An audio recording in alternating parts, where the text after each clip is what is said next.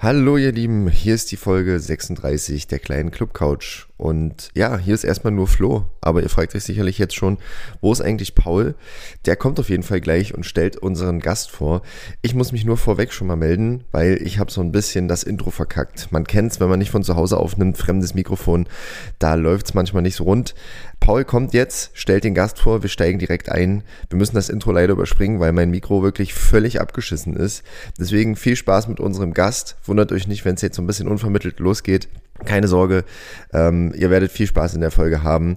Deswegen sage ich jetzt schon mal Intro ab für Paul. Ey Flo! Ey Paul, ich hab keinen Bock mehr auf Tanzen. Lass mal quatschen gehen. Alright. Ey, sag mal, warum steht denn hier eine kleine Club-Couch? Warum hast denn du ein Mikrofon? Na, lass mal einen Podcast machen. Ladies and Gentlemen, Folge Nummer 36. Wir befinden uns mal wieder auf der kleinen Club-Couch und ähm, ich kann jetzt schon sagen, wir haben heute einen ganz, ganz, ganz leckeren Braten für euch im Ofen. Ja, also wir haben ja hier wirklich heute einen ähm, Rekordhalter am Start. Wir haben einen, äh, also nicht nur im Schlauch trinken, sondern auch einfach im, im Streaming-Bereich definitiv ein Rekordhalter. Ich würde auch sagen, dass er wahrscheinlich jetzt mittlerweile schon seit Ewigkeiten als DJ am Start ist, eigene Firma im Technikbereich und im äh, Konfetti-Vertrieb äh, und so weiter und so fort. Konfetti-Segment. Ähm, also von daher, wir begrüßen jetzt ganz höchst offiziell und äh, voller Ehrfurcht den Hauskasper. Voller Ehrfurcht. ja. Aber es ist fast besser, wenn die Katzen Angst haben vor mir als kleiner Löwe. Hm? Genau. Wie geht's dir? Ja, den Umständen entsprechend. Ne? Also mittlerweile eigentlich gut. Ähm, ja, also, ging es euch ja bestimmt auch. Also ich hatte wirklich in der Corona-Zeit auch so ein paar Tage und Wochen oder eigentlich fast Monate, wo es auch nicht so gut ging. Also das kannst du auch nicht verschweigen, glaube ich. Ja, das geht auf jeden Fall gar nicht anders. Ne? Ich glaube, äh, wir alle haben es irgendwie mal kurz äh, eine, eine, Zeit vielleicht genossen, äh, mal nicht jedes Wochenende auf irgendwelchen Bühnen und äh, Discos und Clubs und Festivals zu stehen. Äh, aber dann äh, kam auch schon wieder irgendwie das ganz tiefe Loch. Aber ähm, ich sehe ja, du hast dieses Loch auch irgendwann einfach komplett genutzt und hast dich auch irgendwie so ein bisschen, ich will nicht sagen neu erfunden, aber zumindest nochmal neu orientiert, oder? Ja, ich glaube mitentwickelt. Also es war ja so eine Not aus der Tugend, weil irgendwie, ja, Corona kam halt, du wusstest, okay, jetzt sind erstmal die Bookings und Feierei ist erstmal jetzt Schluss. Und niemand wusste ja, wie lange. Als die ersten Prognosen waren ja, ja, gut, drei Monate, dann war es ein halbes Jahr, dann ging ein Dreivierteljahr. Und immer ging das ja immer länger. Und wir haben gleich von Anfang an im Team gesagt, nee, wir werden jetzt hier nicht warten, bis es vorbei ist, sondern wir werden direkt aktiv und überlegen uns irgendwas und wenn die Leute nicht mal zu uns kommen können, ja, dann gehen wir halt zu den Leuten. Und ich hatte vorher schon das äh, Twitch-Thema so ein bisschen auf dem Schirm, aufgrund, weil ich immer zu Hause gerne Playstation gespielt habe und gedacht habe, Mensch, kannst du auch am Wochenende, wenn du eh spielst, mit den Leuten einfach quatschen nebenbei tut mir ja nicht weh. Das war so der Grundgedanke. Er hatte zum Glück vor Corona schon ein Stückchen die Technik gekauft und hatte da so ein bisschen finanziellen Vorteil, weil das ist ja dann so massiv in die Höhe geschritten äh, von den Preisen, Elgato Capture Cards, die ganzen Kamera, die ganze, das ganze Equipment, was man jetzt im Nachgang, wenn man zurück überlegt, wie viel ich da investiert habe, ist schon krass, das erstmal zu machen, obwohl man eigentlich ja keine liquiden Mittel hatte. Es war ja von jetzt auf gleich, war ja, äh, ich glaube, wir hatten 98% Umsatzeinbruch die ersten zwei Monate. Und das ist schon übel. Also, ja, ja, und dann ging das halt los. Wir haben halt gesagt, wir wollen irgendwie auf der Bildfläche sein, dass wir mit den Leuten irgendwas machen können. Und äh, ja, und am Anfang war es wirklich so, du sitzt halt zu zweit im Studio und zu dritt und machst da deine Party und kommst erstmal komplett dumm vor, in der Kamera zu klotzen und zu sagen, ey, macht mal alle die Hände nach oben und schenkt mal als Tanzbein zu Hause. Es war eine komplett suspekte Situation, weil ich bin bin und werde, glaube ich, immer der Live-Mensch sein. Also ich brauche die Leute dazu, mit denen man schreien kann. Ich, ihr seid ja genauso, das Interaktive mit den Leuten zusammen was zu machen, ist viel, viel geiler als so eine Kamera, die nichts macht. Also die macht ja wirklich gar nichts. Auf jeden Fall. Also äh, wir haben uns auch hier öfter auch im Podcast so ein bisschen stream skeptisch äh, geäußert und dass wir das alles auch nur so halb geil finden. Aber Paul sagt ja auch immer, äh, besser schlechten Sex als gar kein Sex. Das ist ja nur sein, äh, sein ähm, Leitspruch irgendwie.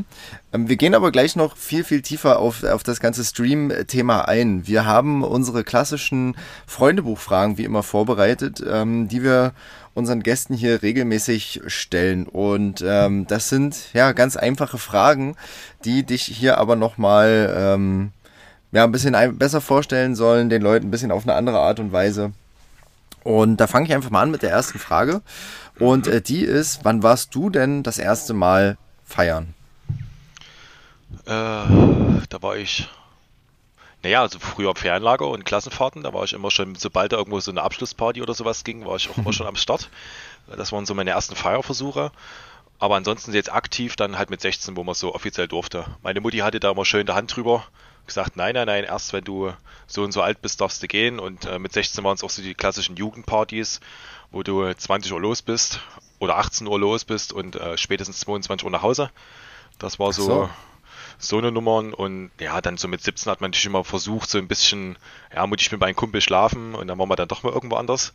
Ähm, und dann ab 18 da direkt Vollgas. Also ich habe dann alles mitgenommen, was ging. Hm. Aber es klingt ja trotzdem, das? das? klingt ja trotzdem immer noch relativ brav. Wir hatten ja schon Gäste, die waren irgendwie mit 13 das erste Mal im Club. Ähm, aber äh, da hast du dich ja doch sehr brav noch verhalten. Äh, ja, erzähl mal, wo, wo, waren denn so deine ersten Partys? Was waren deine ersten Erlebnisse? Äh, bei mir war das 2016, äh, also wo ich 16 war, war so bei uns äh, der Pflaumenbaum in Leipzig. Ähm, war, jetzt aktuell ist es Chocolate wo jetzt die Corona-Teststation drin ist, wenn das einige kennen, zwischendrin durch mal Bachstadt und Cave Club oder so. Ähm, das waren so meine ersten Feierversuche, ähm, wo es halt wirklich dann halt 18 Uhr hinging und dann 22 oder, nee, ich glaube 0 Uhr war es sogar, da die letzte Bahn noch zu nehmen. Das war dann so der Kompromiss von der Mutti. Ja, und dann mit 18 war so Sachs. Da hatte man endlich irgendwann mal so die Möglichkeit, mit einem Auto irgendwo hinzufahren. Äh, Sachs, altes Ziehwerk ähm, in Delitzsch und dann hat viele Festivals direkt mitgenommen, als Sonne, Mond, Sterne, Spring Break. Dann bin ich ins Ausland, nach Liverpool, nach Holland zu Isle of Techno. Ja, so, das waren eigentlich so meine ersten Erfahrungen, wo ich halt immer direkt mit meinen ganzen Jungs irgendwo los bin, wo wir viel, wirklich viel erlebt haben. Und wenn du so zurückblickst auf die ganze Zeit, die ganzen Clubs, die ganzen Festivals, welche Party ist dir da oder welcher Club, welches Festival ist dir da als das Highlight äh, schlechthin irgendwie in Erinnerung geblieben? Ähm, naja, Festivals, ich würde das immer so ein bisschen unterscheiden. Also mache ich immer sehr gern diese Festivals und Club. Das sind immer so zwei verschiedene äh, Sachen. Ähm, Festivaltechnisch bin ich immer noch so ein großer Freund vom Spring Break, weil es so das Heimatfestival schlechthin ist, so als äh, Leipziger. Ähm, und Airbeat One so von der Qualität im Insgesamten, wo ich dann sage, Act, Bühnendesign, äh, Wahnsinn. Ähm, ausländisches Festival war ich bei Creamfields in Liverpool. Es war auch sehr, sehr geil ähm, aufgrund so dieses Reisen halt. Du bist, fliegst dorthin und dann noch Auto mieten und so diese ganze mit den Spirit mit deinen Leuten. Dann waren wir bei Beat Patrol in äh, Österreich, war auch sehr cool. Und Isle of Techno war auch sehr, sehr suspekt. Also, das war so, da ist so viel Drogen geflossen bei den Leuten und da kam ich überhaupt nicht zurecht. Da gab es so eine Wasserstation und ich wusste aber nicht warum. Und bis mir da mal einer erklärt hat, ne, du musst halt übelst viel saufen, wenn du Drogen konsumiert hast. Ich so, pff. ja, und dann so, wenn man jetzt so im Nachgang jetzt mal so erkennt, oder weiß, woran man Drogenleute erkennt, denkst du dir so, uh, na, da waren aber nicht wenig da. Und äh, es war, also das war so relativ krass im Clubbereich. Oh, da habe ich auch schon viele geile Partys erlebt. Auch in Berlin so, gerade so in der, in der schwulen Szene habe ich äh, viele Partys mal mitgemacht mit DJ Divinity. War auch sehr, sehr cool und angenehm. Also jetzt nicht in der Form, wie gesagt, ich bin ja trotzdem hetero, aber einfach diese Erfahrung mitzumachen, ähm, war sehr, sehr äh, krass, weil die feiern, das ist Wahnsinn. Ja, und ansonsten Clubs. Ja, wilde zicke Egel, ne? Also ich glaube, das ist so ein, so ein Ding, äh, das liebt ihr genauso wie ich. Äh, das die wird Legende. Die, erste, die Legende lebt immer. Wenn das wieder aufmacht, da geht es auch direkt erstmal los mit Gre äh, Gregor und Gordon.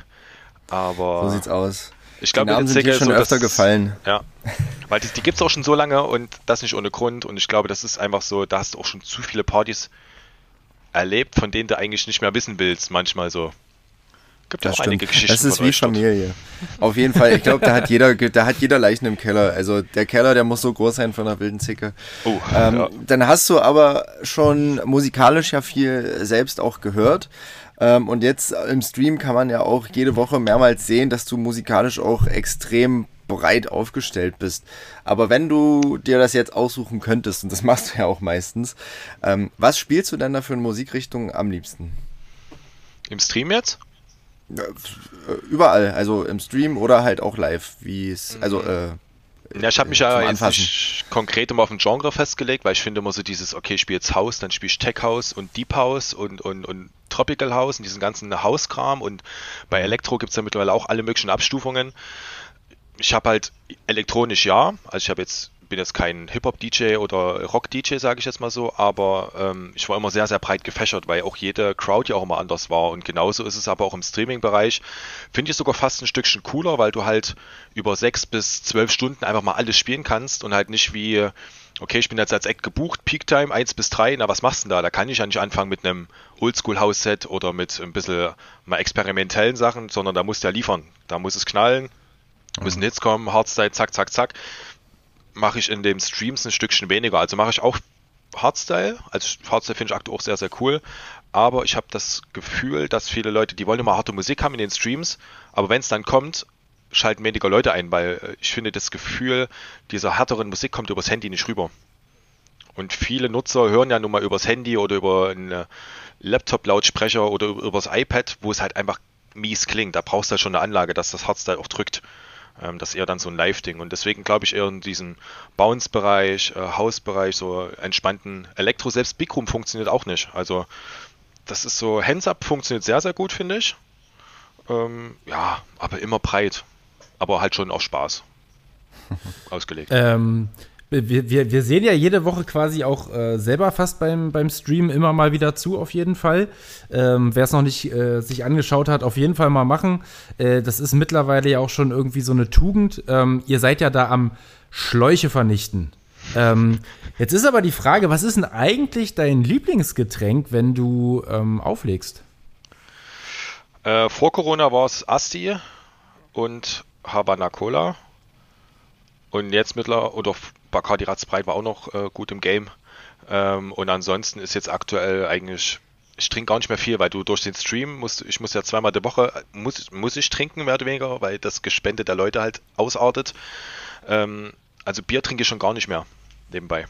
Ich kann weder beim Fußball oder irgendwo anderes Bier trinken, weil ich krieg dann richtig einen Ekel davor, weil du einfach zu viel trinkst jede Woche.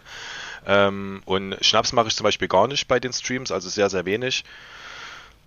Ja, also aktuell trinke ich eigentlich eher so Havanna El Special mit der Vanillenote Schön. und Cola. Und ja, und halt Astra Bier, leider. Viel. Ein Feinschmecker. Naja, man wird ja auch erwachsen.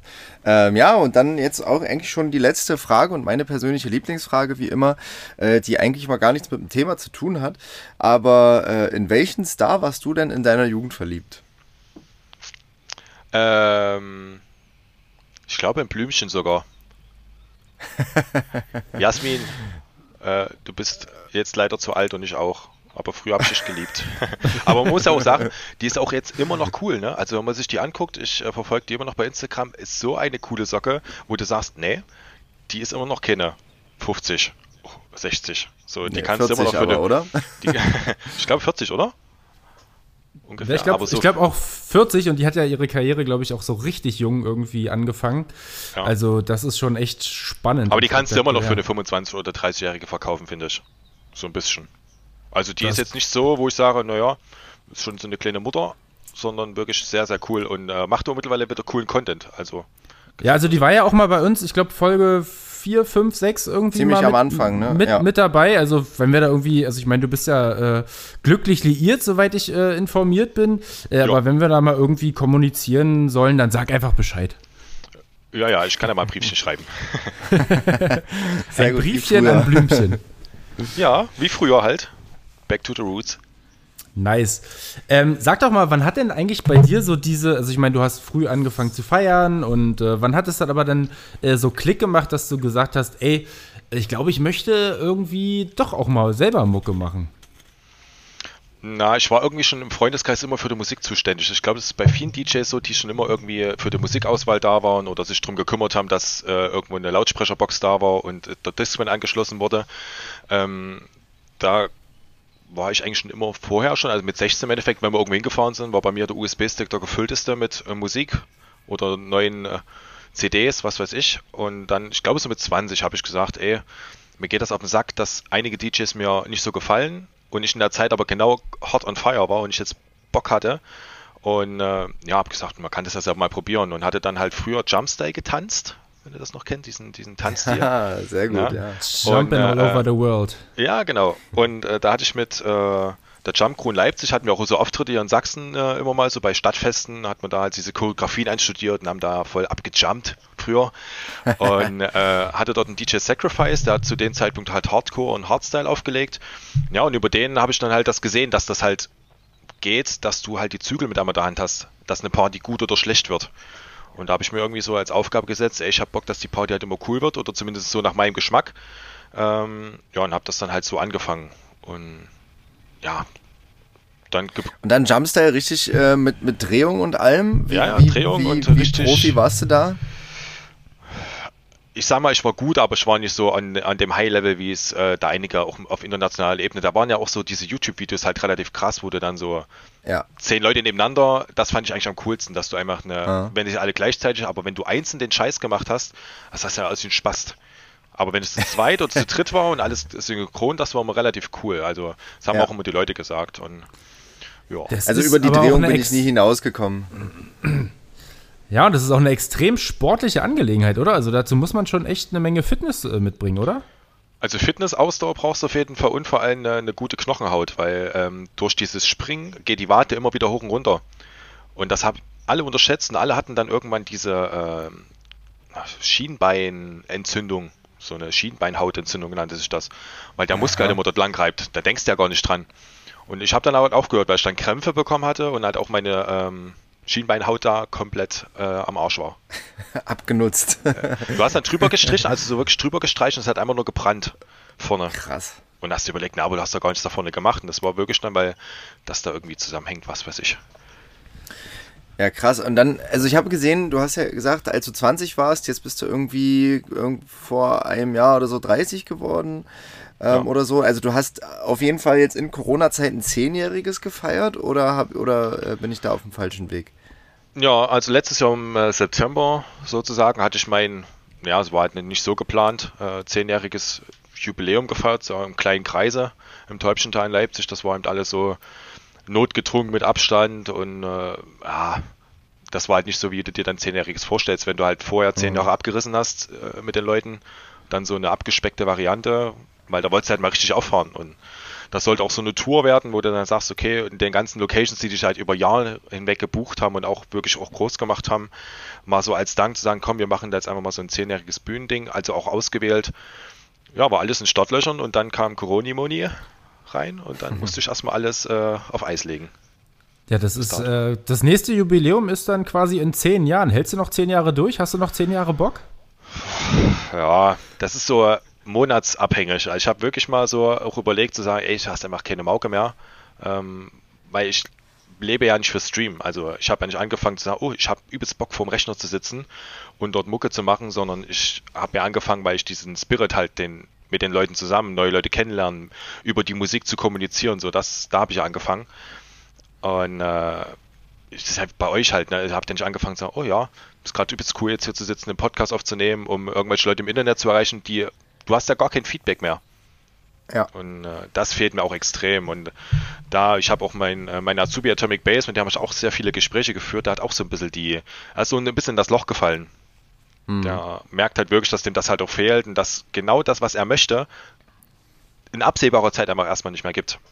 Aber ja, hast du nicht total. auch das Gefühl, also das, das Gefühl, dass sich dieses äh, wöchentliche Streaming, dass sich das so am, am Ball hält, dass du auch irgendwie ähm, ja deiner Leidenschaft ja trotzdem irgendwie nachgehen kannst, auch wenn du es natürlich nicht so machen kannst, wie du es gerne äh, wollen würdest. Ähm, oder wie, wie, wie, fühlst du dich dabei? Also es ist ja doch irgendwie, äh, ich meine, ihr unterhaltet ja da teilweise, äh, kannst du jetzt mal ein paar Zahlen hier droppen, aber da gucken ja mal irgendwie doch mal 1500 Leute zu und das über mehrere Stunden oder sogar Tage.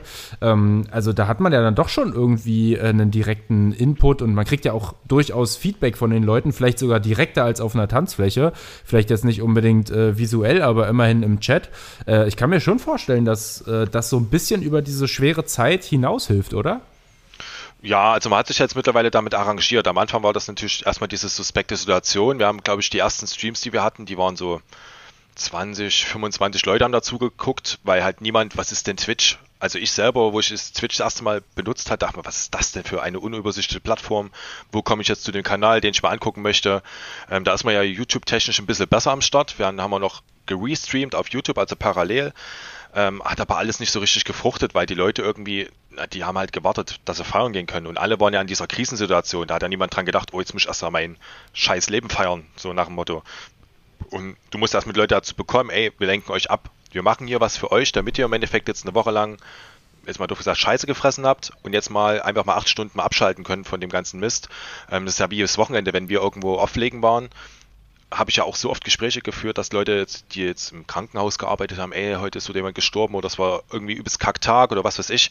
Aber jetzt warst du da und hast für den Spaß gesorgt und konntest mich jetzt mal ablenken. Das, ist, das gibt mir extrem viel. Und was bei den Streams wirklich so ist, das hat sich halt jetzt mittlerweile etabliert, auch als ähm, Ritual für viele Leute. Die nehmen sich dann halt wirklich die Zeit am Wochenende oder jetzt unter der Woche, wenn ich dann halt den Mittwoch oder Dienstag halt streame, ab 20 Uhr geht es dann halt los. Und wichtig war halt diese festen Zeiten zu geben, dass die Leute wissen, okay, dann geht's los, dann muss ich da sein. Ähm, dann haben wir das immer gepaart mit Gewinnspielen, um irgendwie auch was zurückzugeben, weil die Leute sind ja auch spendewillig gewesen, wo wir nie dachten, dass das funktioniert. Also wir haben es ja nicht wegen dem Geld am Anfang gemacht, sondern gesagt, okay, wir haben jetzt hier erstmal, glaube ich, 1000 Euro am Anfang investiert für das ganze Material und haben gesagt, naja, es wäre schon cool, wenn wir irgendwie die 1000 Euro wieder reinkriegen. Und äh, dann wächst das ja mit den Leuten zusammen. Und das fand ich sehr, sehr cool, weil du halt mit den Leuten zusammen was aufgebaut hast. Jedes Mal, wenn, sage ich mal, 500 Euro reinkam, war das nächste Mal entweder eine neue Kamera oder ein neues Licht, äh, neuer Lichteffekt oder irgendwie neue Deko. Und das heißt, die Leute konnten es aktiv mitgestalten. Und da kam auch der Dank von uns auch wieder zurück. Und ich bin seit Jahren immer schon ein Mensch, ich will halt nachhaltig arbeiten und nicht so, okay, gebt mir jetzt mal alle eure Kohle und dann gehe ich, keine Ahnung, mal anders hin. Äh, also ich habe ein Jahr mir auch kein Gehalt ausgezahlt. Das ist auch so, sind viele Hintergründe auch mal bei meiner Firma, wo ich sehr viel Scheiße gefressen habe, jetzt auch das Jahr. Ähm, klar, die Leute sehen jetzt die Zahlen und sagen, oh, es läuft ja und das ist ja krass, dass bei dir so viele zugucken und krass, dass das so viele spenden. Und viele fangen ja jetzt an mit Streamen nur aufgrund des Geldes, weil sie denken, das lässt sich halt direkt monetarisieren. Und ich sage, nee, was halt erstmal ist, dass du erstmal anfangen musst und das halt eine Regelmäßigkeit ist und du am Anfang erstmal vor 20 Leuten streamen wirst. Das ist einfach so. Und da hören schon viele auf, weil sie sagen, oh, hab ich gar keinen Bock drauf und los, spende doch mal und gebt mir jetzt Geld und macht. Na, warum? Also wir haben das immer auf freiwilligen Basis gemacht, dass die Leute das einfach machen können, aber nicht müssen. Und wir haben ja immer versucht, okay, wenn jetzt einer viel gespendet hat, der hat direkt von uns irgendwie äh, ein Fanpaket zugeschickt bekommen. Äh, weil mir war das sehr, sehr unangenehm. Geld geschenkt zu bekommen. Weil so haben die Leute, sag ich mal, 10 Euro Eintritt bezahlt für wirklich eine, eine Gegenleistung. Und jetzt mit einmal spenden die, keine Ahnung, 100 Euro und nur damit du zwei Schläuche säufst. Und da dachte ich mir so, naja, irgendwie haut die Relation nicht für mich hin. Und da haben wir immer versucht, mit den Leuten wirklich zu sagen, hier, das stecken wir uns nicht in die Tasche, um irgendwie uns jetzt geil zu fühlen und uns neuen Schmuck zu kaufen, sondern wir machen das für euch, um halt noch mehr Qualität für euch zu bieten. Das war uns halt immer wichtig. Klar, also du warst es natürlich nicht, nicht gewohnt, irgendwie dieses ganze Konzept am Anfang, ich verstehe das total. Ähm, aber trotzdem lieferst du ja die Unterhaltung auf eine andere Art und Weise, die du ja auch irgendwie im Club äh, liefern würdest. Und ich fand das total spannend, was du vorhin gesagt hattest, weil da sitzen die Leute jetzt halt am Handy oder vorm Laptop und so, äh, weißt du, und früher irgendwie 2000 Leute oder mehr Täubchental.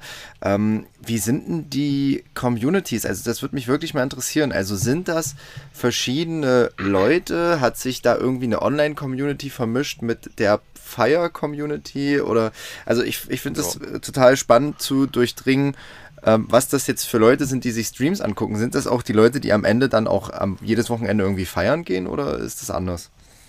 Ähm, gemischt, also man kennt ja viele noch so vom wirklichen Feiern so, also wo ich auch gesehen habe, die sind äh, jetzt auch da und sagen, ja, ich will aber Mucke hören, ich habe einfach Bock auf neue, frische Musik und die hast du ja sonst nicht. Du kannst eine Spotify-Playlist anmachen, die ist nach dem dritten Tag aber auch langweilig. Und bei dem Twitch-Thema Thema ist halt wirklich aufgrund der Kreativität von vielen Acts, also ich bin ja nicht der Einzige, der streamt. Das ist ja einfach so ein Punkt. Du hast halt eine übelst geile Vielfalt und ich muss halt jetzt nicht, sag ich mal, auf ein Event gehen, wo ich 10 Euro bezahlt habe und dann ist da, ne, man weiß nicht, was da los ist, äh, sondern äh, ich kann mir das aussuchen, was ich mir angucke. So dieses On-Demand. Ich, ich habe halt, wie gesagt, so, ich bin dafür und da wieder, weil dieses On-Demand-Ding ist halt, ne, ich kann mir jederzeit ein Hauskasper angucken.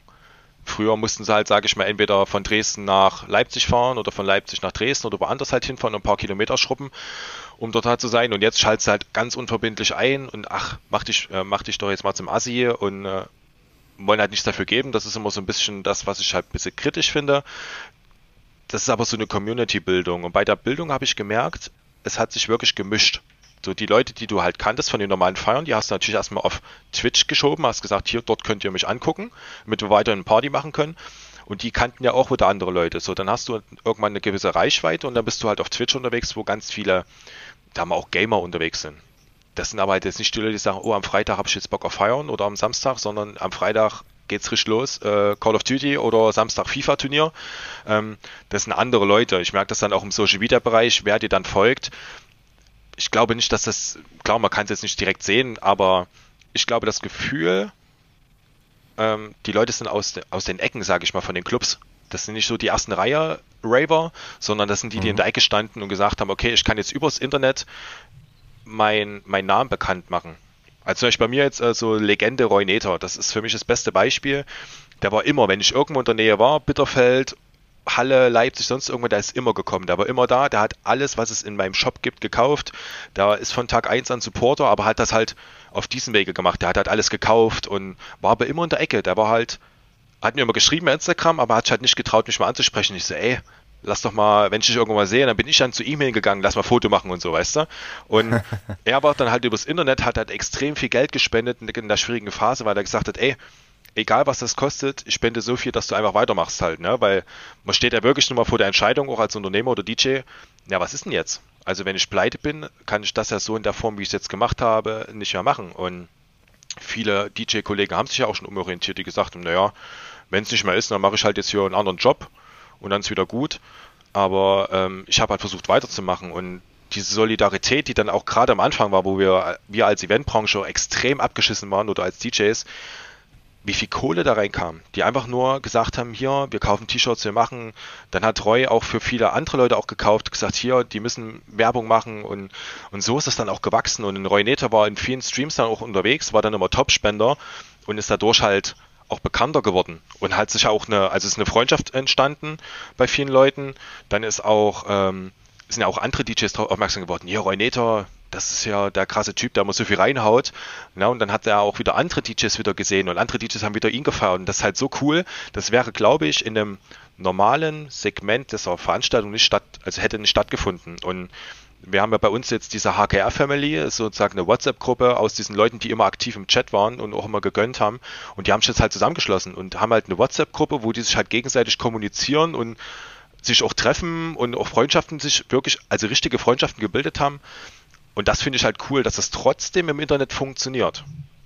So. Und sich aus dem Internet auch ins Real Life quasi genau. weiterentwickelt. Ne? Genau. Also da sehe ich auch auf jeden Fall die Chance, dass äh, vielleicht äh, einige Leute, die du vielleicht in dem, im Internet kennengelernt hast oder die dich im Internet kennengelernt haben, ja dann auch mit ins, ins Real Life kommen, äh, wenn man wieder normal irgendwie feiern kann. Aber ähm, wie, wie, siehst du denn äh, die, die Entwicklung für äh, die ganzen Stream-Partys, die ja aktuell stattfinden und ja auch gerade irgendwie, also wir ja auch irgendwie gerade aus dem, aus dem Boden schießen, muss man ja quasi sagen. Es werden immer mehr, was ich jetzt auch nicht schlecht finde.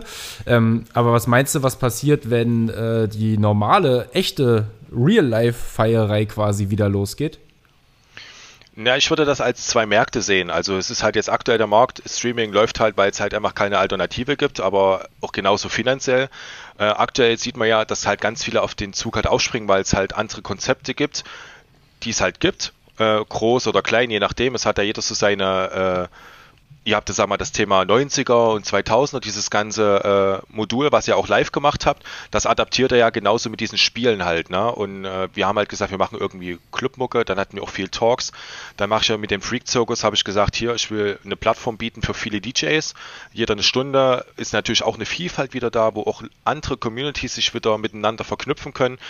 Und das finde ich cool. Also ich glaube, das wird trotzdem danach weitergehen, weil man sieht auch bei Twitch gerade, ähm, das sind Leute am, am Start, die wären so im realen Leben nicht am Start, sage ich mal, im DJ-Bereich. Und wir sind, sage ich mal, ja, vorher da gewesen. Und uns wird es danach auch nochmal geben. Aber halt, ich glaube nicht, dass es das Streaming, also dass es wegfällt. Es wird halt nur anders, weil jetzt ist so, durch diese Kreativsache und auch dieser Konkurrenzkampf, du musst natürlich was einfallen lassen, damit du ins Gespräch kommst, irgendwie äh, die Leute zu auf deinen Kanal zu holen oder auch Programm zu bieten, wo du dann sagst, naja, was kann ich denn machen? Am Anfang habe ich vielleicht bloß eine Kamera, relativ langweilig. Vielleicht habe ich zwei Kameras, da habe ich auch zehn Kameras, aber es ist vielleicht zu viel. Und das muss ich jetzt erstmal alles bilden. Ich meine, wir sprechen jetzt über knapp über ein Jahr Streaming, wo es das erstmal neu gibt. Ähm, wir hatten jetzt diesen 24-7-Stream gemacht, wo wir so viele Spenden eingesammelt haben und niemand wusste, was du damit erreichen kannst. Die haben uns ja alle ausgelacht, wo wir dieses Spendenziel für diese äh, Tierheim- und Wolfstrainer hatten von 10.000 Euro, haben gesagt, das erreichst du nie. Ich sage, doch, weil du einfach so viele Leute erreichen kannst. Und das Geile finde ich halt nicht nur in wenn du jetzt in Leipzig spielst, dann hast du die Leute aus Leipzig und Umland von 50 Kilometern. Dann spielst du in, keine Ahnung, Stralsund, dann hast du die aus dem Norden. Dann spielst du in, in, in Frankfurt, hast die aus Frankfurt. Aber du hast halt nicht alle oder die Chance auf alle. Und bei dem Streaming hast du halt Vor- und Nachteil. Du hast jede Woche die gleichen Leute. Das heißt, irgendwann sind die auch genervt, weil die sagen, naja, es ist ja schon wieder die gleiche Mucke, es ist ja schon wieder der gleiche Content. Es ist halt alles relativ lame geworden und nach dem zehnten Mal macht es einfach keinen Spaß mehr. Und deswegen musst du dich ja da auch immer wieder neu erfinden, äh, wo du auch wieder so deine typische Entwicklung der Musik siehst, noch schnelllebiger, noch schneller, noch mehr neu und äh, noch krasser. Und da siehst du, es gibt so viele Leute, die da rumflexen im Internet und ich denke mir so, oh, es ist halt die Hälfte auch fake. Ne? Also bei mir war es halt immer wichtig oder ist es halt wirklich alles authentisch, da ist halt nicht irgendwie gespielt, wo du sagst, das sind Zahlen ge geschönt oder Rekorde, was weiß ich, was sie immer alle erzählen, wie krass es doch eigentlich immer ist, sondern das ist halt bei uns sehr real aufgezogen, ähm, was halt mein Produkt ja schon seit Jahren immer entspricht, weil es halt für mich nachhaltiger sein soll. Und die Leute sollen mich buchen auf einer Livebühne und nicht äh, immer wieder, wenn Corona vorbei ist, nur noch auf die Streams scharf sein. Aber für dich privat heißt es ja auf jeden Fall, wenn du, äh, also mal angenommen, es gibt irgendwann, äh, hoffentlich bald, wieder normale Partys, also Freitag, Samstag. Ähm, das bedeutet für dich ja doppelte Arbeit. Das heißt, du hast äh, dann für dich privat auf jeden Fall ein noch härteres Leben. Das heißt, noch mehr Schläuche, noch mehr Party, noch mehr Saufen. Und das heißt dann, dass du äh, wahrscheinlich unter der Woche zwei Streams, drei Streams, was auch immer machst und am Wochenende nochmal zwei. Das wird ja nicht weniger Arbeit, oder? Ja, also davor scheue ich mich ja nicht. Also ich arbeite ja gerne. Ich bin auch gerne äh, sieben Tage die Woche irgendwie am Arbeiten und irgendwie am Machen und wir sind ja nun mal selbstständig. Das ist halt immer selbst und ständig und ich glaube, wenn du einfach sagst, ich habe da keinen Bock drauf, dann bist du halt auch, glaube ich, fehl am Platz. Also egal, ob es am Ende Streaming oder Live halt ist, klar, man hat auch, wenn du fünf Bookings am Wochenende abgeschossen hast, äh, da hast du dir auch am Sonntag gedacht, sag mal, was ist denn das hier los? Also klar, du aber hast da Geld verdient, aber es ist schon krass. Aber da hat es ja trotzdem noch eine etwas andere äh, Party-Life-Balance, weißt du? Also. Ja, das stimmt schon. Aber ich glaube, ähm, also ich bin schon seit Jahren so viel am Arbeiten, dass mir das, ob ich jetzt nun Streams mache, also es wird wahrscheinlich, wenn es wieder losgeht, bei mir so sein, Samstag äh, Booking oder Doppelbooking, Freitag vielleicht und wenn Freitag halt nichts ist, na, dann halt mal so einen spontanen Stream als Motto oder unter der Woche mal so ein, äh, wo du auch mal Mucke testen kannst. Das hast die Möglichkeiten hast du ja sonst nicht. Du stehst auf der Bühne, von bis und dann musst du halt liefern. Und sonst hast du halt gestreamt für mich allein oder ich sag mal zu Hause aufgelegt. Habe ich halt nie gemacht, ich habe nie geübt oder so. Ich habe das halt immer live probiert und so hast du halt im Stream kannst du ja mal was probieren. So, da tut's nicht weh, wenn du da mal irgendwie einen Übergang verkackst. Äh, aber live auf der Bühne, da muss natürlich halt alles dann passen. Das ist, glaube ich, nochmal ein Stückchen auch ein Unterschied. Ja, fühlt sich zumindest so an, ne? weil du kannst ja nicht in die Wohnzimmer reingucken. Man hat ja trotzdem den Anspruch, irgendwie das, das gut zu machen, aber man fühlt sich natürlich doch ein bisschen privater irgendwie im Stream. Jetzt hattest du es eben aber schon ähm, angesprochen von selbst, ähm, dein 24-7-Stream. Also ich habe das persönlich erst gar nicht so richtig gecheckt, was das überhaupt bedeutet hat, weil ihr kamt gerade aus diesem 72-Stunden-Freak-Circus meets 48 Hours. Und ich das dachte so, boah, das war, entspannt. Oder 100, stimmt, 100 Stunden sogar schon. Ähm, und und äh, da war ich schon irgendwie völlig raus und dann äh, hieß es ja aber eine Woche später, glaube ich sogar, 24-7 äh, ziehen wir jetzt hier durch. Also wie kam es denn dazu? Wie kamst du auf die Idee zu sagen, ey, ich mache jetzt einfach, wir machen jetzt einfach mal eine Woche durch, wir ziehen, wir probieren das jetzt einfach mal aus?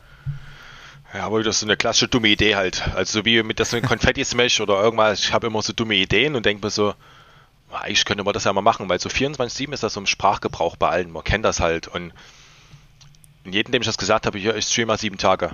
Ach, quatsch kein Scheiß und erzähle kein Bullshit und so. Und ich dachte mir, wenn ich es jetzt nicht mache, dann mache ich es halt gar nicht, weil ähm, das waren so für mich so einfach mal Marken, wo ich sage, okay, mal 100 Stunden, habe ich mal Bock drauf, dann jetzt eben äh, lange, ich kann am Ende auch 300 Stunden streamen. Man kennt so viele DJs, denen man halt eine Möglichkeit geben könnte, äh, dort wirklich auch mal zu spielen. Aber du musst da mal so ein bisschen aussieben, sage ich jetzt mal so. Und äh, bei dem 24-7-Ding habe ich gesagt, nee, ich mache das jetzt wirklich mal nur für uns ähm, für die Leute, die auch seit einem Jahr jetzt irgendwie auch supporten, auch immer mit dabei sind, mit denen man schon auch lange irgendwie Kontakt hat. Ähm, oder halt auch Leute, die jetzt, wie bei mir war es äh, DJ Pombeer oder DJ K. Schulze, die sich halt über die Streams erst bei uns gezeigt haben oder kennengelernt haben. Und ja, dann haben wir das halt geplant, so, aber auch so nebenbei. Und seid ihr da, se, seid ihr da jetzt ins, wie, wie ist das, äh, seid ihr da offiziell jetzt äh, Rekordhalter oder wie, wie ist das gelaufen? Ja, als die meisten, die kennen ja so dieses Guinness-Buch der Rekorde. Ne, mhm. Das ist so, es ist aber nur eine Marke, also sozusagen von Guinness, einem Buch, ähm, was dann das Weltrekordbuch ist. Es gibt in jedem Land oder in jedem Kontinent gibt es halt verschiedene Bücher. Hier in Deutschland ist es das äh, Rekordinstitut für Deutschland, ist RID. Ähm, gibt es auch so ein Buch, das ist im Endeffekt das gleiche, das heißt halt nur anders. Das ist halt das RIT.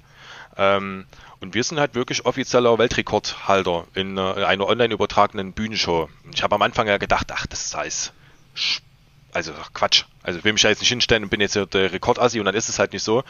Ähm, ja, da hatten wir halt dann angefragt, weil da, ähm, ich war, glaube ich, J.A. Platinet, der hat mir gesagt, hier in NRW, die haben so einen Stream da gemacht, das könnte ein Weltrekord sein, der liegt bei 169 Stunden. Ich denke mal so, na gut, 24,7 sind 168 Stunden, na die zwei Stunden, die schaffst du auch noch. Und äh, ja, haben wir dann halt den Stream halt zwei Stunden eher angefangen und haben gesagt, na, wir gucken mal. Dann mit dem Rekordamt halt gesprochen, haben gesagt, ist das dann auch wirklich ein Weltrekord? Weil ich wollte es jetzt nicht vermarkten, sondern mal durch der Weltrekordstream und dann ist es halt nicht so.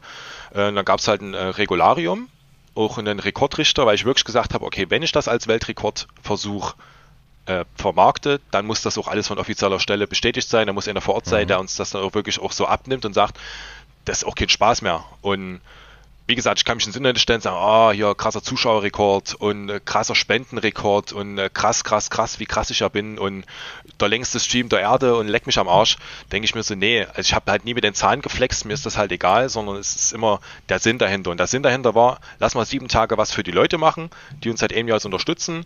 Und dann halt haben wir gesagt, komm, wir machen noch eine Spendenaktion, wo wir halt auch noch gemeinnützig irgendwas Cooles für die Leute machen können. Das war unser Wunsch. So, ne, dann haben wir das halt äh, angefangen und das Rekordamt hat das dann auch so bestätigt am Ende des Tages. War denn da richtig auch jemand permanent anwesend als Jury oder wurde das so nur abgenommen, hier so ist das Setting und dann kam er am Anfang und am Ende jemand oder wie, wie lief das ab?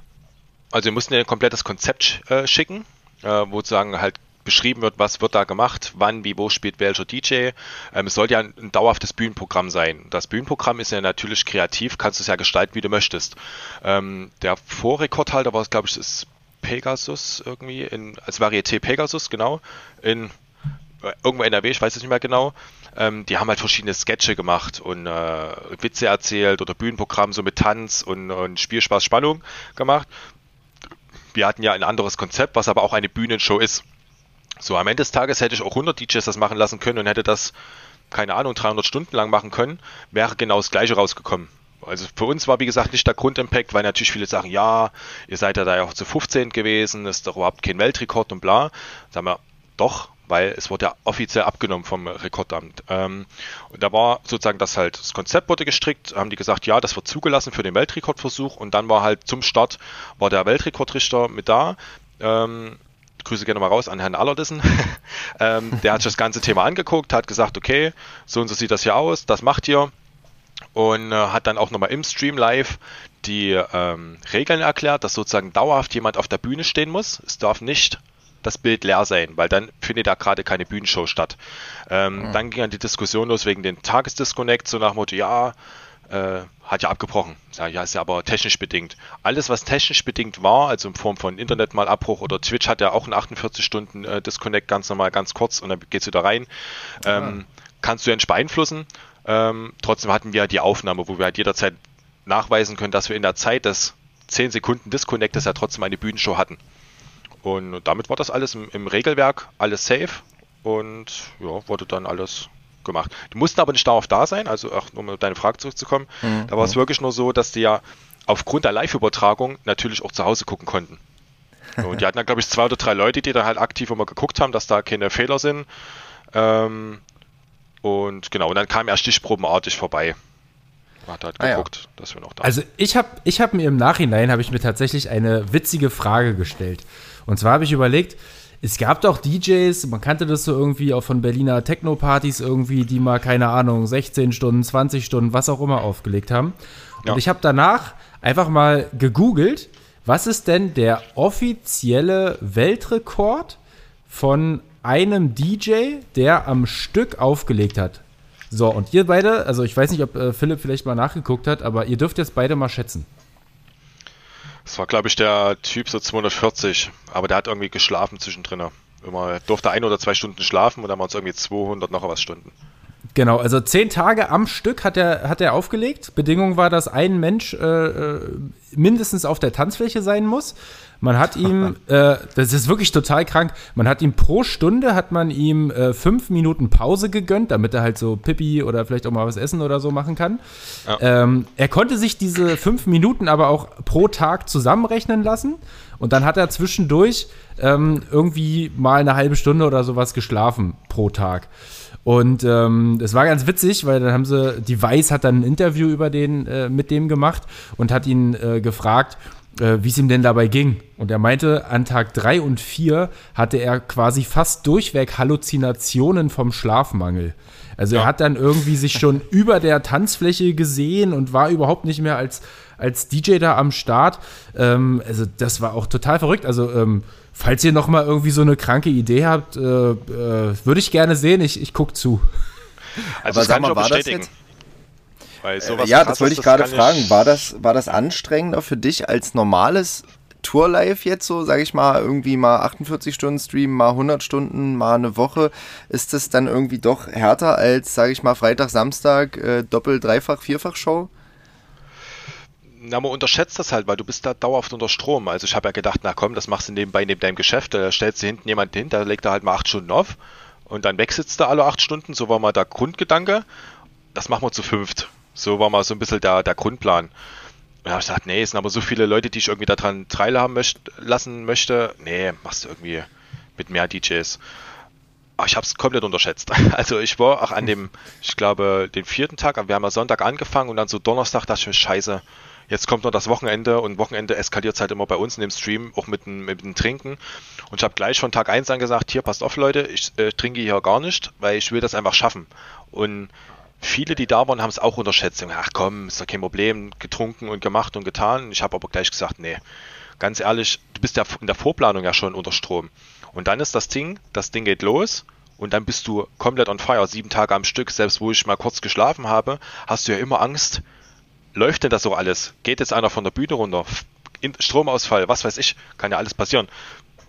Du hast es ja dann nicht in, in deiner Hand und das war sehr, sehr krass. Dann war Sonntag dann Schluss und dann haben wir ausgemacht, das war auch so eine ganz suspekte Situation. Wir saßen dann zu fünft im Büro und haben uns angeschwiegen, weil wir nicht wussten, was jetzt ist. Weil du hast sieben Tage Musik und mit dem mal ist Schluss. So, und dann fällt erstmal so dieser ganze Druck auch ab, so, weil du hast ja wirklich auch einen Leistungsdruck, dann haben die ganzen Medien dort auch geguckt und ich sag mal, wir sind halt in Deutschland, ne? Die Leute gönnen dir natürlich, ey, hoffentlich bricht dir mal irgendwas ab und hoffentlich macht er einen Fehler, damit wir anscheißen können. Es gönnt ja niemand so cool, dass du das machst, sondern viele wollen dich auch scheitern sehen. Und äh, das war ja auch so dieser Druck. Und das war dann einfach, wo es dann aus war, äh, habe ich auch erstmal geflennt, weil ich einfach dann so, man war dann so fertig. Und dann war es aber nochmal eine Woche lang, wo ich nochmal Nachwehen hatte. wo ich nicht schlafen konnte, weil du immer noch das alles verarbeitet hast, weil du halt hm. 24-7 die Eindrücke hattest, du hast 24-7 gesprochen mit den Leuten, du hast 24-7 Social Media gemacht. Das war so Wahnsinn und hast halt gefühlt keine Ruhephasen gehabt für deinen Körper. Und dann Völlige Reizüberflutung ja, wahrscheinlich. Übel. Das war schon nicht ohne. Und äh, als die Leute, die auch wirklich dran teilgehabt haben und auch viel mitgemacht haben, auch viele Stunden abgerissen haben, gesagt, krass, krass, dass du es durchgezogen hast, so, weil es ja auch immer viele ins Internet hinstellen, ja, das machen wir jetzt auch nach, sage ich, ihr könnt das gerne tun, ich mache das nicht nochmal. Also das ist so mal, das hat mir jetzt einmal gemacht, ich mache mal vielleicht mal so einen 24-Stunden-Stream, den machst du vielleicht mal, mal selber, aber alles andere, äh, buh. Und wie viele Stunden von den 100 oder über 170 Stunden warst du aktiv da und wach? Äh, ich kann, glaube ich, sagen, ich habe insgesamt sechs Tage, also sechs Nächte habe ich so geschlafen und dann in drei bis vier Stunden. Weiß jetzt nicht, wie viel das ist. 25 Stunden, mhm. der Rest war ich eigentlich dann wach und da. Krass.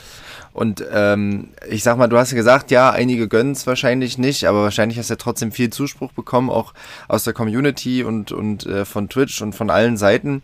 Hast du denn da auch, jetzt sage ich mal, wir DJs sind ja relativ neu, sage ich mal, im Streaming-Segment und im Twitch-Bereich, auch Anerkennung von so eingesessenen Twitchern äh, bekommen, äh, Twitchern, das klingt irgendwie so dumm, aber so äh, von, von so äh, Zockern oder so äh, bekommen, so Zuspruch und dass die gesagt haben, boah krass, der hat das echt durchgezogen? Ja, viel halt, ne? Am Anfang wirst du halt immer erstmal belächelt, weil ja, hier sieben Tage Stream und hast so ein Käse und das ist alles nur Rotz. Und wenn du da aber eine gewisse Qualität auch trotzdem lieferst und auch immer ein buntes Programm und für die Leute wirklich, ich habe ja so die Nachtschichten gemacht, ich habe immer so 18 Uhr angefangen und bin dann bis früh um, um 7, um 8. Und da ist so richtiger Schichtwechsel gewesen. Du hast dann so die Leute, die abends da waren, die waren dann in der Nacht mit rein, dann haben einige gesagt, ich muss auf Arbeit, dann gehen die ihre acht Stunden arbeiten und schreiben dann früh, ich mache es jetzt wieder an oder hab's auf Arbeit an und dann hast du so, kann man sagen, man ist verrückt, aber man baut dann trotzdem die Freundschaften und Verbindungen auf über den Chat, weil du weißt, okay, jetzt müsste bald der wieder kommen, ach hier, und dann haben sich Leute auch untereinander schon, ja, bist du jetzt wieder fertig von Arbeiten, jetzt geht's ja gleich ins Bett und so diesen ganzen Kram.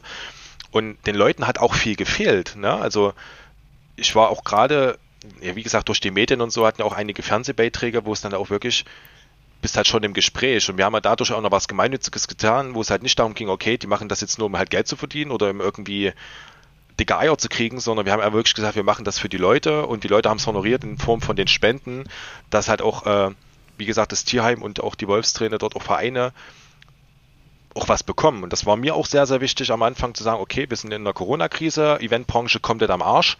Ähm, ich möchte das halt mal nutzen, um zu zeigen, dass es trotzdem irgendwie einen Weg gibt, irgendwas zu machen für die Leute, mit den Leuten zusammen und auch mit den Leuten was zusammen zu bewegen und halt nicht einfach nur in, in den Kopf ins Sand zu stecken und sagen, öh, ist alles scheiße und alles ist kacke, sondern es geht immer irgendwie weiter und es geht halt auch noch Leuten viel, viel schlechter als uns. Also das muss man einfach auch mal so sagen. Ähm, Beispiel die Wolfstrainer setzt sich für kleine Kinder ein, von denen die Eltern oder Geschwister gestorben sind, die halt mit dem Tod nicht so zurechtkommen. Das ist so ein Verein, der ist an sich null auf der Bildfläche und da habe ich halt gesagt, ich möchte halt einfach da mal diese mediale Aufmerksamkeit nutzen, um so einer Sache mal Aufmerksamkeit zu schenken. Halt nicht nur finanziell, sondern einfach, dass die Leute mal drüber sprechen und auch mal sagen, okay, schon krass. Und, äh, also von unserer ja. Seite auf jeden Fall, wir haben es dir ja auch schon mal geschrieben, äh, ganz, ganz dicker Applaus, ganz dicker Respekt äh, für die ganze Leistung und auch für die Idee dahinter, finde ich total geil. Ähm, ich habe aber noch eine andere äh, Seite, ähm, wo ich dir dicken Respekt zollen muss. Und zwar. Schon ja, bitte. Ja, Und zwar, ähm, da, da, sind wir aber eigentlich auch gleich bei der unangenehmen Frage, beziehungsweise zwei unangenehme Fragen, die ich für dich habe. Also im normalen Stream, wenn du, ähm, äh, ich glaube, jeden Mittwoch und jeden Samstag ja live gehst, 20 Uhr, Hauskasper TV, ähm, dann äh, können die Leute ja spenden. Ich habe jetzt gerade den mhm. Wert leider vergessen. 20 Euro, glaube ich. Äh, und, oder wie war das nochmal? Erzähl das nochmal ganz kurz. Äh, für, den, für den Schlauch jetzt, oder? Also, sie können ja, spenden, genau. was sie wollen. Das wird dann gesammelt so und dann äh, meistens bis 50 Euro. Manchmal machen wir auch so eine Happy Hour oder Doppeldecker, aber so 50 ist so der Wert. Okay.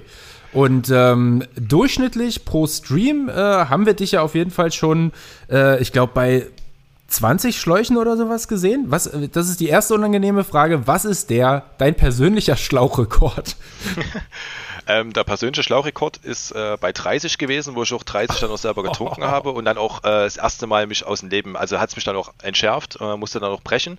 Nicht vom Alkohol, aber einfach der Menge. Weil wir, es sind halt theoretisch ja 0, nur 0,33, aber ich glaube, selbst wenn du das in Wasser machst, ist der gleiche Effekt. Also habe einfach dann nur noch äh, Flüssigkeit gekotzt, weil da Marken einfach so, das sind ja nur mal neun neun Liter ähm, und ich trinke am Tag oh. nicht mal anderthalb Liter Wasser oder sowas. Also ich bin wirklich so ein wenig Trinker. Ähm, und dann drückst du dir das halt mit Kohlensäure einfach mal neun Liter rein. Ja, ja aber da, also 30 und mit DC Mark hatten wir 40 geknackt, aber ich habe dann einmal bei 25 habe ich aufgehört. Und DC Mark, keine Ahnung, wie viel der getrunken hat. Das ist äh, kein Mensch. Verrückt. Und wenn du, das zweite unangenehme Frage, äh, wie viele Schläuche meinst du, hast du seit der Streamzeit schon vernichtet? Das wollte ich äh, tatsächlich letztens mal durchrechnen lassen, äh, weil ich einfach mal so wissen wollte, wie viel Bier wir gesoffen haben. Aber ich kann sagen, in dem äh, 24-7-Stream, da haben wir nämlich mal äh, nicht eine Strichliste geführt, sondern äh, Kastenliste. Ähm, da haben wir elf Kästen, A27 Flaschen getrunken. Die sind dort, also es waren über 100 Liter, die da sozusagen halt, äh, platt gemacht wurden von 15 DJs. Also nochmal hier von unserer Seite auf jeden Fall. Wir sind ja auch nicht ganz äh, trink Ja, aber stolz kannst du da nicht sein. Also. Ja, aber es ist trotzdem, also da muss man schon echt äh, Durchhaltevermögen haben. Und vor allem, also ich meine, irgendwann bist du ja auch nach dem 30. Schlauch, weiß ich nicht mehr, ob ich überhaupt noch das DJ-Pult sehe. Also. Ja, das wird also ich nehme dann immer meinen Stuhl. Also es ist wirklich schon, äh, merkst du auch selber im Nachgang, okay, es war jetzt doch ein bisschen zu viel, aber auf der einen Seite sagst du, okay, du willst irgendwie was von den Leuten haben. Es ist immer schade, dass Leute dir eigentlich nur Geld spenden, wenn du leidest, sage ich mal so. Weil die sehen dann, okay, da ist es angenockt. Und was machen dann die Leute? Kommt die nächste Spende, nächste Spende, bis du kotzt. Das ist eigentlich denen ihr Ziel. Das finde ich manchmal ein bisschen schade, weil wenn du sagst, komm, macht mal auf Ehre, so nach dem Motto, jeder mal ein Fünfer oder sowas, einfach mal als Eintritt. Ah nee, da hab ich jetzt gar keinen Bock drauf. Aber wenn ich dir Leid zufügen kann, da habe ich richtig Bock, hier 100 Euro reinzuladen, so nach Motto. Und das finde ich immer so ein bisschen schade. Das siehst du auch bei den anderen Streams. Haben ja viele angefangen zu streamen, einfach nur mit Musik und wundern sich dann, warum halt kein Geld reinkommt. Und ich habe ja auch mal Streams gehabt, wo ich einmal gesagt habe, hier heute trinke ich mal gar nicht.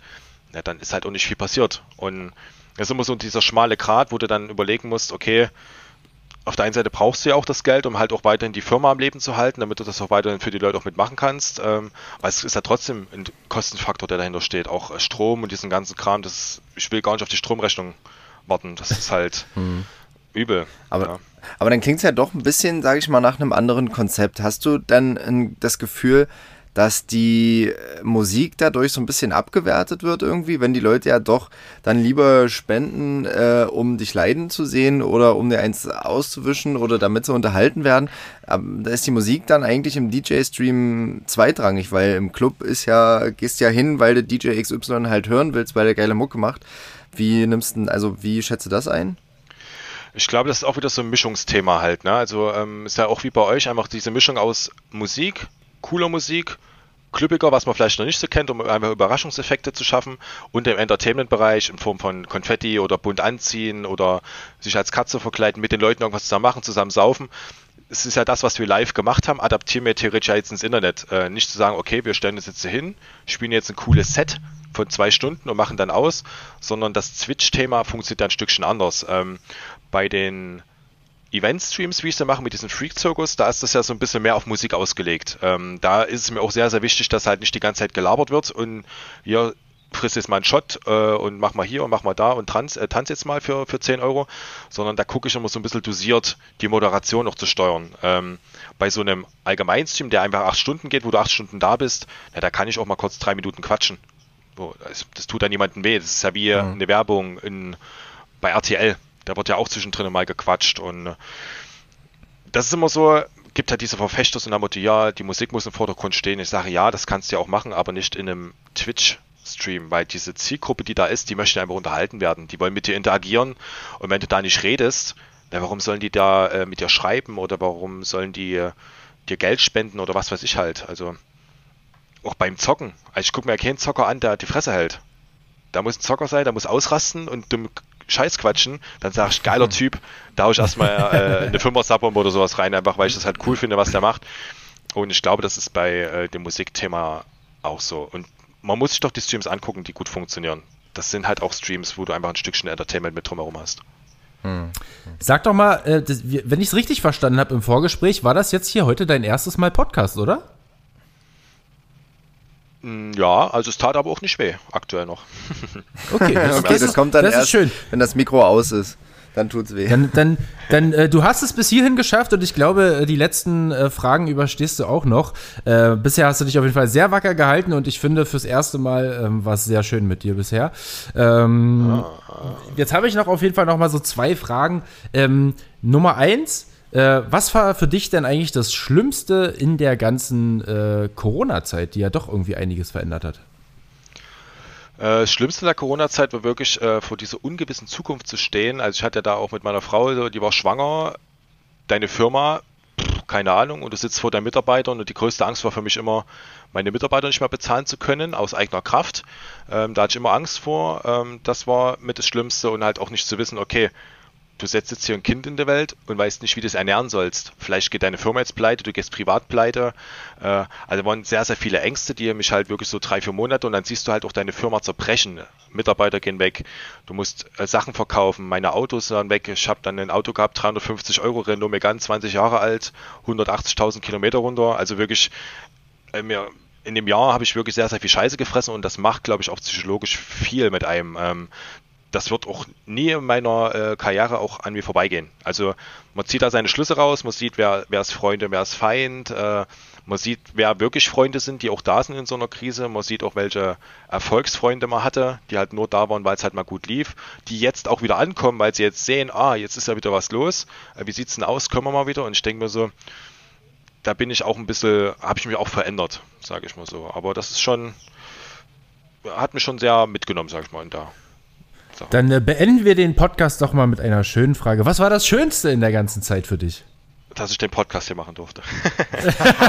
Sehr gut. Das ist doch Das, mal äh, die richtige die beste Antwort.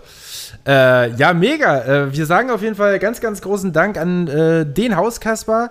Ähm, wir hoffen natürlich, äh, dass wir dir in naher Zukunft nicht nur beim Streaming zu, äh, zugucken und mitspenden und mitmachen dürfen, sondern auch irgendwann mal wieder live auf einer Bühne zusammen das ein oder andere Getränk zu uns zu nehmen und gemeinsam Ja. abzufeiern. Ähm, ich glaube, das wird äh, ein riesen, eine riesengroße Erlösung für uns alle. Danke, dass du dabei warst. Etwas schön. Immer gern. Ja. Ich würde sagen, einfach wilde Zicke, 30 Jahre wilde Zicke mit Bütze, Katze und Hauskasper zusammen. Du Bescheid. Ei, ei, So sieht's ei, aus. ei, ei, ei, ei. Aber Danach kannst du direkt wieder eine neue Pandemie erfinden. Das ist erstmal Schluss wieder mit, äh, mit Clubs. Ah, ja. sehr Ja, geil. viel mehr kann ich auch nicht sagen als äh, vi- vielen, vielen Dank. Und wir haben jetzt eine Stunde gelabert, eigentlich nur über Streaming und Online und ähm, Corona und so.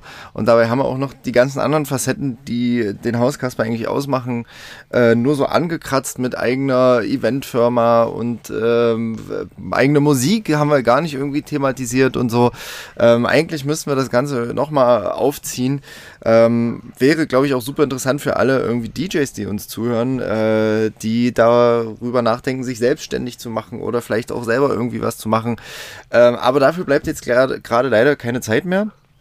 Ich sage auch vielen, vielen Dank, Philipp. Und ähm, ja, toi, toi, toi. Und wir sehen uns auf jeden Fall, wenn der Podcast rauskommt, sehen wir uns äh, morgen, äh, nämlich bei dir, beim Ja, Freak Circus. ja. Ja. Eine Stunde ist aber auch ganz schön schnell rum, ne? Also wenn man das mal so sieht, äh, viel Information. Also ich glaube, man kann da wirklich drei, vier Stunden, wenn das reicht, auch wirklich über sowas reden und das auch ausführen. Äh, wie du schon sagst, ne, Eventfirma, das sind viele Sachen, äh, wo ich jetzt auch schon elf Jahre im Geschäft bin, um halt vielleicht auch den jüngeren Leuten, die jetzt nur das Streaming vielleicht kennenlernen, auch mal Sachen mit auf den Weg geben kann. Äh, ihr seid da auch schon eine Weile auch mit dabei. Äh, ich glaube, das sollte man wirklich mal noch überlegen, dass man einfach nochmal so ein Thema äh, morgen anfassen. Machen wir dann beim genau. Freak Circus äh, 80 Stunden äh, Live-Podcast mit der Katze.